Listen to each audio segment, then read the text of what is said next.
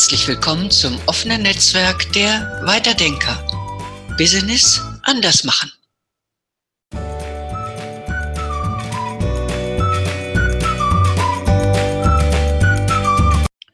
Schönen guten Tag, mein Name ist Sabine Wolf und ich freue mich, zu einem weiteren Podcast begrüßen zu dürfen. Heute erneut mit Antonia Anderland im Rahmen vom Weiterdenker Talk. Ja, was ist unser Thema heute? Sie kennen wahrscheinlich alle den Spruch, wenn du ein totes Pferd reitest, steige ab. Wir haben uns über dieses Thema Gedanken gemacht, weil wir zum Beispiel in der Begleitung von Projekten in ähm, Industrie und ähm, öffentlichem Leben häufig festgestellt haben, dass es gar nicht so leicht zu erkennen. Ist das Pferd tot? Heuchelt es noch?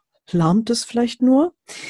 Die Frage, wie man diese sozusagen Vitalitätsgrade von Projekten und anderen Vorhaben erkennt, soll uns hier beschäftigen und auch die ein oder andere Handreichung für uns, für Sie, äh, um die Frage zu klären, wann sich Reanimation lohnt und wann nicht. Sabine, möchtest du vielleicht zuerst mal was zu dir und deiner Berufstätigkeit sagen? Ja, danke, Antonia, für die schöne Einleitung. Ja, das tote Pferd. Ich bin tätig, also ich bin von der Ausbildung her Wirtschaftsmediatorin und Coach und Trainerin und Online-Trainerin.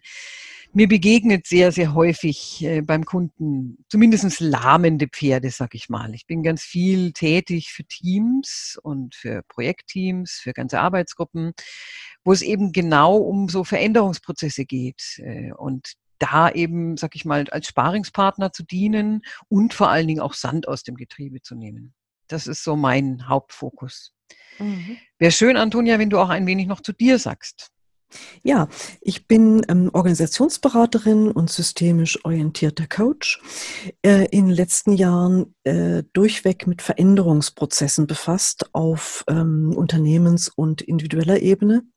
Und äh, natürlich äh, kenne ich die toten Pferde auch aus eigener Erfahrung und aus reichlich Klientenerfahrung. Sabine, möchtest du vielleicht einsteigen, woher du dieses, diese Tiere kennst? Ja, gerne. Also ähm, ich muss vielleicht erst mal sagen, äh, ich bin schon selbst wirklich oft in die Falle getappt. Ich kann mich dran erinnern, ich bin jetzt über zehn Jahre selbstständig und ähm, ich war am Anfang, glaube ich, öfters mal auf so einem toten Pferd auch gesessen und habe es gar nicht gemerkt. Also gerade wenn es um Kooperationen ging oder auch Auftragsanfragen von Kunden, Inzwischen ist es für mich so, und da bin ich sehr froh drum, natürlich, ähm, ich kriege oft Anfragen und denke mir so, ja, okay, könnte zum Beispiel eine Mediation sein oder auch ein guter Teamworkshop. Aber ich erkenne eben schneller, wann äh, denn dieses Pferd lahmt oder vielleicht röchelt oder was auch immer. Oder dass ich eben auch äh, wirklich auch merke, ja, da braucht es vielleicht was ganz anderes. Und da merke ich, mag ich eben auch ein bisschen was einfach teilen, weil ich einfach merke, ich bin da früher auch öfters mal diesem Prinzip Hoffnung aufgesessen. Ich habe dann gedacht, das muss doch, da muss doch was gehen. Da weiß ich nicht, wie es dir so geht, Antonia. Mhm. Also ich denke mal, es gehört zu unserer menschlichen äh, Eigenheit, dass wir zum einen manchmal sehr lange mit dem Prinzip Hoffnung schwanger gehen und dann, wenn eigentlich unsere Vernunft uns sagt, äh, hier ist eigentlich ein Verlust zu konstatieren, dass wir dann so ähnlich wie das aus der Trauerarbeit bekannt ist, äh, in eine Phase des erstmal nicht wahrhaben wollens gehen. Äh, und es ist außerdem ein Weg, äh, den Blick auf eine Negativbilanz zu vermeiden. Wenn man einfach weiter in einem Projekt arbeitet, wenn man auch einfach weiter investiert, mhm. dann bewahrt man sich vor dem Schrecken, den es auslöst, wenn man sich klar macht, wie viel Geld und menschliche Energie man in etwas reingesteckt hat, was eigentlich schon lange als unwiederbringlich verloren hätte gelten müssen ja, was hilft dir, um solche Verläufe schneller zu erkennen, Sabine? Ja, also ich merke, mir, fällt, mir fallen da wirklich ganz konkrete Projekte ein. Ich bin ja viel für ähm, ja, Informatikfirmen und technisch, technisch ausgerichtete Firmen tätig und da bin ich natürlich auch viel im Projektgeschäft tätig und ich kann mich da häufig schon dran erinnern, ähm, dass ich eben gerade, weil ich eben nicht Teil vom System bin, weil ich da nicht angestellt bin, relativ schnell erkennen kann, ähm, wo ist es denn, sag ich mal, wirklich gut weiterzureiten und wo macht Sinn, mal auf den Prüfstand zu stellen. Weil es geht ja nicht immer nur darum zu sagen, okay, ist ein totes Pferd, muss ich absteigen und damit hat sich's, sondern es ist ja, denke ich, auch wichtig, immer wieder mal zu gucken, wo kann ich denn wirklich mal vielleicht was ja abändern an Arbeitsprozessen, an Formen der Zusammenarbeit und das Pferd ist vielleicht viel, viel lebendiger. Also ich habe da gerade so, wenn, wenn ich so zurückdenke, eben Sparingspartner, das finde ich enorm wichtig. Innehalten, was ja in der agilen Zusammen, also in der agilen Softwareentwicklung sehr etabliert ist, immer wieder nach einer bestimmten Zeit, wenn man für einen Kunden, sag ich mal, was Bestimmtes programmiert hat, innezuhalten und zu gucken, was läuft gut, was läuft nicht gut und wovon muss ich mich vielleicht verabschieden. Also das finde ich ganz, ganz wichtig, merke ich. Mhm. Ich finde, derjenige hat Glück, der in seiner Arbeitsumgebung so einen Sparingspartner hat. Ich erlebe das häufig so, wenn zum Beispiel es nicht um einen einzelnen Entscheider geht, sondern um ein Team von Entscheidern oder zumindest solche, die als Stakeholder mitzureden haben, dass diese anderen absolut nicht immer Sparingspartner sind, sondern eher unter Umständen Konfliktpartner. Wenn einer, also Sie zum Beispiel als Zuhörender hier, äh, den Mut hat anzusprechen, wollen wir uns denn mal gemeinsam dieser Frage widmen, ob dieses Pferd noch lebt. Denn dann könnte sich herausstellen im Gespräch, zum Beispiel mit einem Geschäftspartner, wie viel Interesse hat er denn überhaupt noch am Wiederbeleben? Aha, gar nicht mehr viel. Ich bin schon länger eigentlich alleine derjenige, der hier äh, die Sache am Leben hält.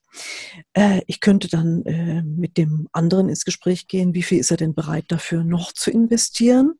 Wie schlimm findet er denn das Ding sterben zu lassen sozusagen. Und wenn Sie jetzt mal so als Zuhörer und Zuhörerinnen in entsprechende gedachte Teambesprechungen gehen, dann können Sie sich sicher auch vorstellen, wie viel Überraschung da im Einzelfall entstehen kann, wenn Sie vielleicht Widerstand oder Trauer bei den anderen geistig vorweggenommen haben und sie erleben überraschenderweise, ach, die anderen sind eigentlich ganz froh, wenn man das betreffende Pferd, das wirklich schon müffelt sozusagen, äh, mal aus dem gemeinsam geteilten Stall rausschafft. Ja. Kenne ich gut. Also Antonia, das ist mir sehr vertraut. Äh, ich, ich kann mich da auch echt erinnern an Projektteamsitzungen noch in meiner Angestellten-Tätigkeit.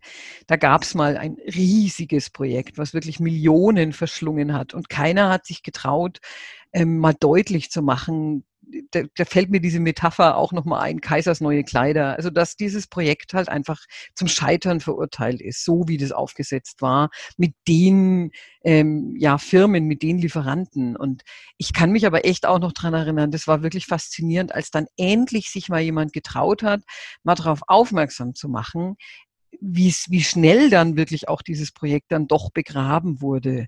Und zwar wirklich sogar schon fast feierlich. Also da habe ich einfach gemerkt, ich finde, es ist enorm wichtig. Es kostet Mut, das anzusprechen.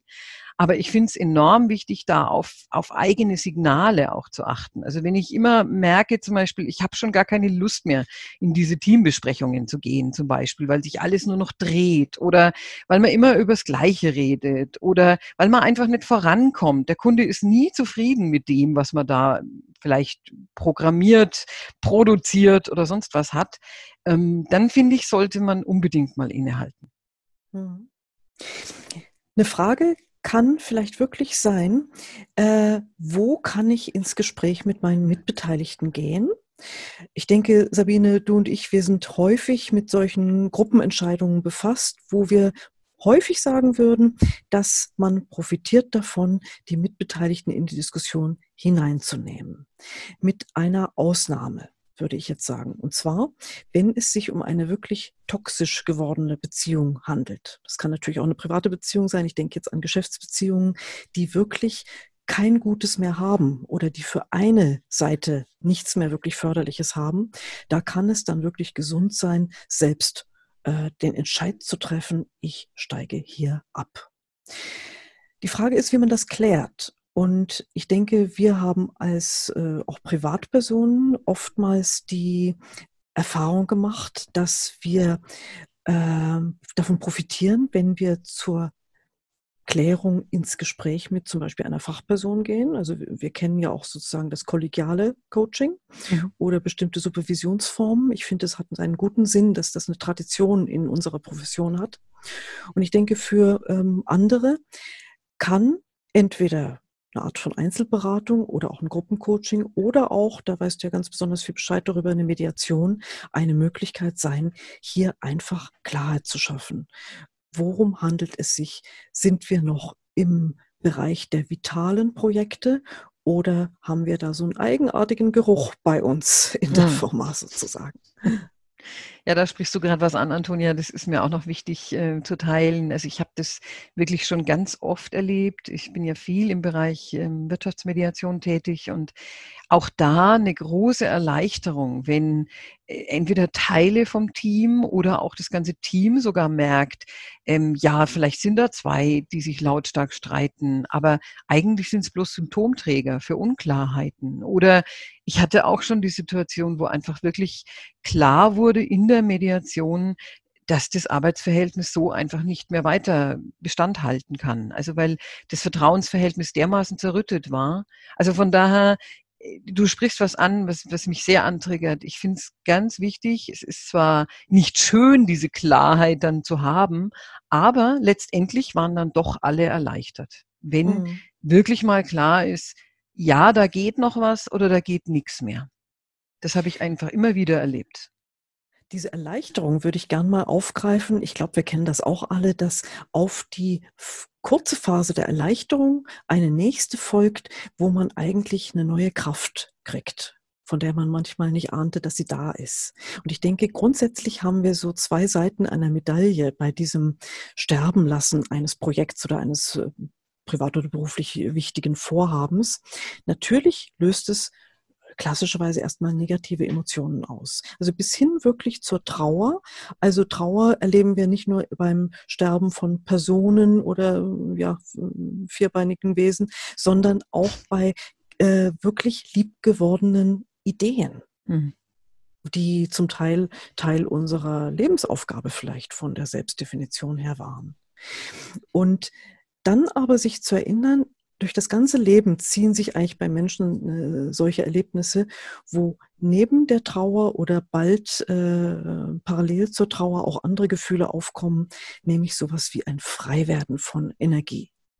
Und ich denke, für so die persönliche Selbsthilfe ist wichtig, das, was auch zum Beispiel ein Coaching näher beleuchten kann, welche Chancen eröffnet das herzhafte Absteigen vom Pferd? Welche Türen öffnen sich dadurch? Mhm. Was äh, sagst du zu diesem Thema, Sabine. Ja, also da merke ich, äh, schwinge ich auch sehr mit.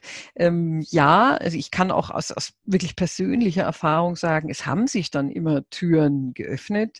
Wenn ich jetzt allein auch nochmal an die Situation mit dem Lockdown bezüglich Corona denke, ähm, es war natürlich erstmal schon ganz schön krass. Äh, es ist alles, es ist eben nichts mehr wie vorher. Ich, dadurch, dass ich immer Menschen in Kontakt bringe, waren natürlich erstmal meine Aufträge erstmal schlichtweg alle weg. Und das kann man nicht alles so gleich auf virtuell oder online äh, trans transferieren.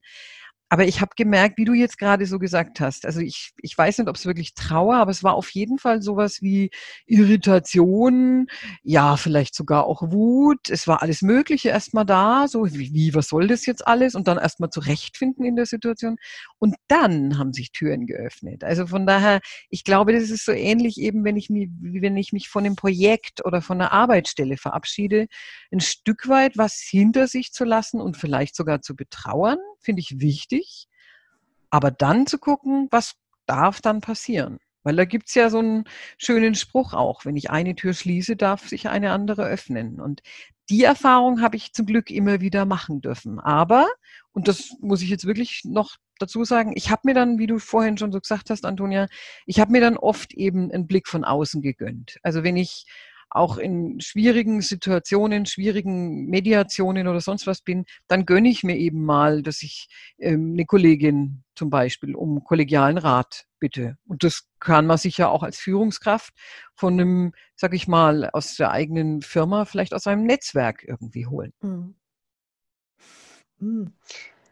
Also ich denke, unsere Geschäftswelt ist bei all dem, was richtig ist, äh, an dem, was du sagst, gegenüber der Art von Trauerarbeit nicht durchweg aufgeschlossen. Hm. Also ich denke, je, je mehr man selber ähm, in einem Beratungsberuf ist oder aber Beratungsansätze oder auch äh, Selbstreflexionsansätze gut kennt, desto offener ist man dafür. Aber wir kennen auch die Umgebungen, wo einfach permanenter Zeitdruck und Leistungsdruck das zu verhindern scheint, sich dieses Innehalten zu gönnen.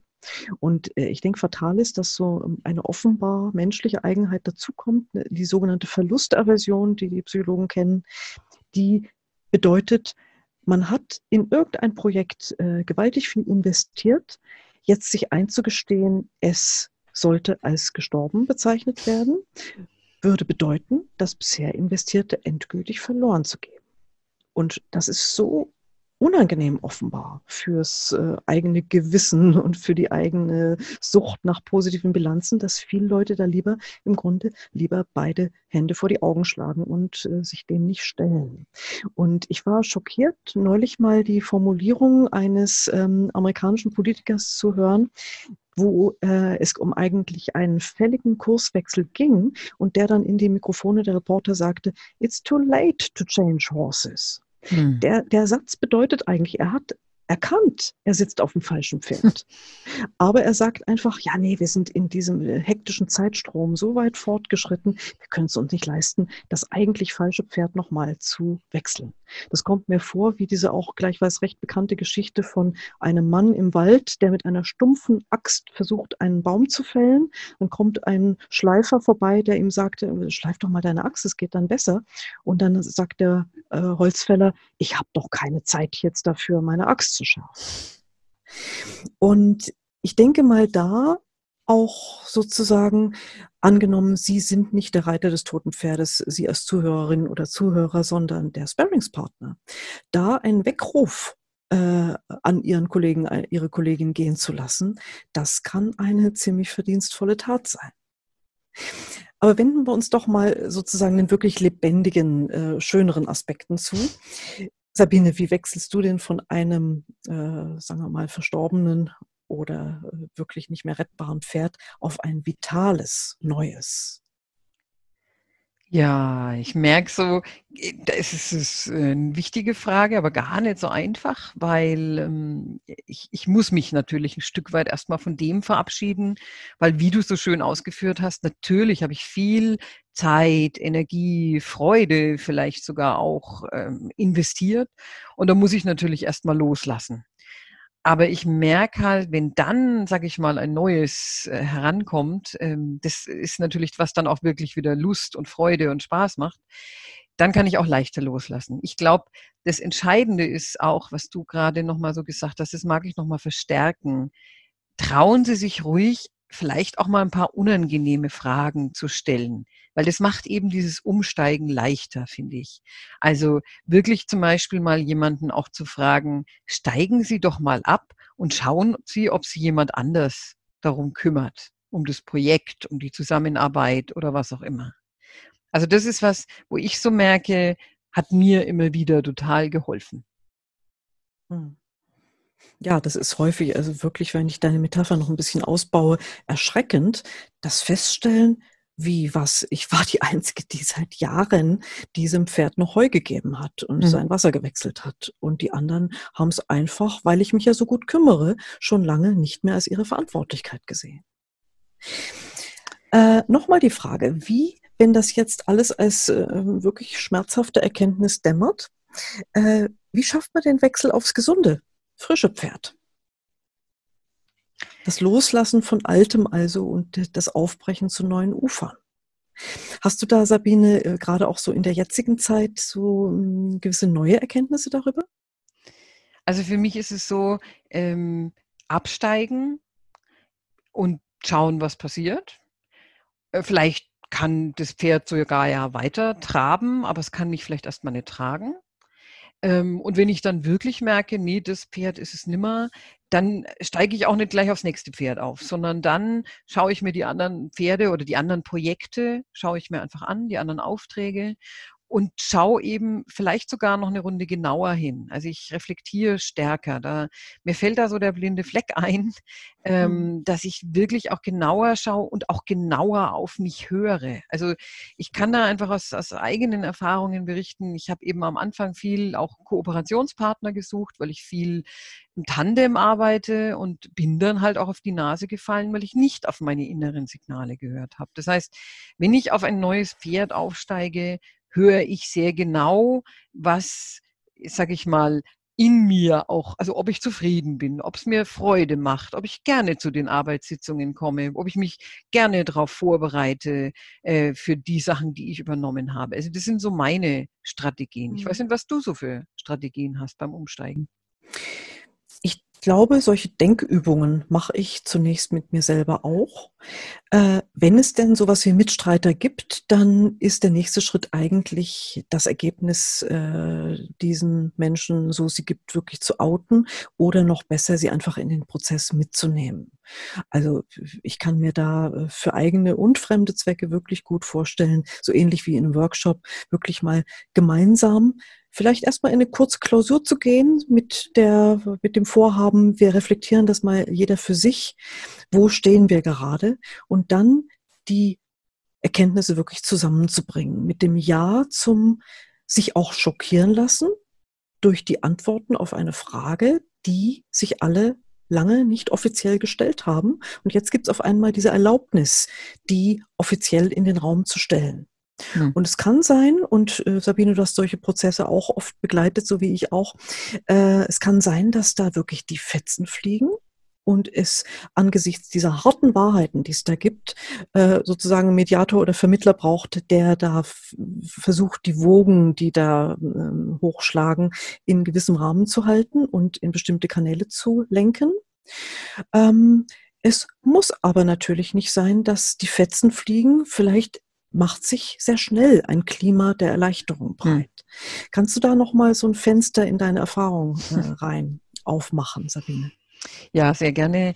Ähm, wie ich ja anfangs gesagt habe, bin ich sehr, sehr häufig einfach auch für Projekte tätig, also IT-Projekte. Ähm, und äh, da merke ich halt zum Beispiel, wenn es einfach normal ist, immer wieder innezuhalten. Also dieses ähm, regelmäßige Innehalten und schauen, was läuft gut, was läuft nicht gut, um dann eben, also das verhindert ein Stück weit wirklich sogar, sag ich mal, auf einem vollkommen toten Pferd zu sitzen, weil ich ja immer wieder auf den Prüfstand stelle und es gehört zur Kultur der Zusammenarbeit. Also das ist was, was ich sehr schätze an, an der agilen Zusammenarbeit, dass es eben in viel kleinere Scheiben, sag ich mal, geschnitten wird und dadurch zum Beispiel auch viel leichter möglich ist, einen Kunden abzustimmen. Ist es denn das, was du wirklich haben willst? Entspricht es denn der Spezifikation?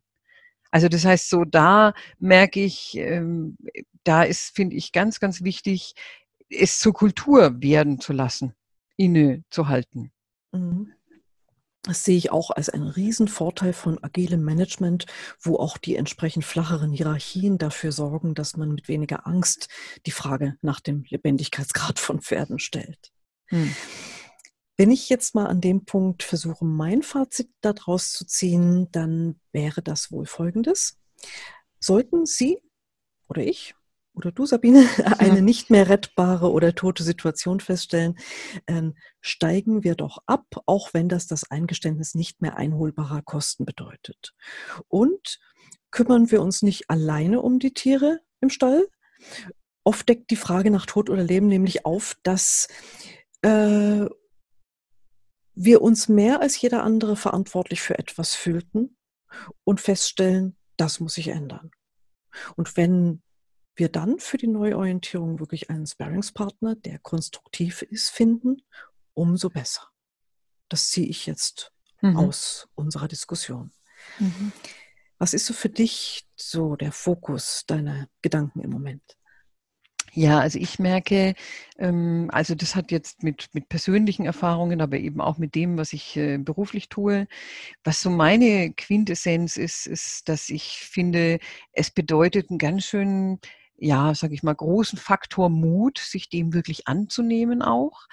Aber ich habe einfach die Erfahrung gemacht, finde ich, es lohnt sich total, weil ich kann von Altem loslassen und eben wirklich zu neuen Ufern aufbrechen. Also ich kann eben, auch wenn ich natürlich, äh, wenn ich viel Ressourcen in Anführungsstrichen verschwendet habe, es ist ja zum Glück nicht wirklich verschwendet, auch wenn das Geld vielleicht erstmal weg ist und die Arbeitszeit auch weg ist. Aber ich habe dann eben auch oft erlebt, bei einem sehr, sehr großen Projekt, dann wurden Teile von dem, was da erarbeitet wurde, wieder woanders eingearbeitet. Also von daher, ich glaube, dieses, dieser Mut, mal loszulassen und zu gucken, was kann ich trotzdem da mit rausnehmen für das nächste Projekt zum Beispiel, für die nächste Kooperation, für die nächste Zusammenarbeit. Das ist so meine Quintessenz.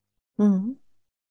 Ja, und ich denke, wenn zu dem Mut die Freude des Erfolgs der ersten Anfänge kommt, äh, wie es sich anfühlt, wirklich umgesattelt zu haben. Äh, ich glaube, dann hat das neue Projekt auch wirklich eine äh, Leidenschaft und eine Herzensenergie, die ihm gute Karten für die Zukunft verschafft. Also jedenfalls würden wir Ihnen als Zuhörer genau solche Verläufe wünschen und uns, glaube ich, auch, Sabine. ja, unbedingt. vielen, vielen Dank, Antonia, für deine Zeit ähm, Gerne. und deine interessanten Ausführungen. Ich hoffe, es waren für Sie als Zuhörer auch ein paar Impulse dabei. Sie finden unsere Kontaktdaten in den Show Notes und wir freuen uns über Ihre Anmerkungen oder über Ihre Beispiele, die Sie haben.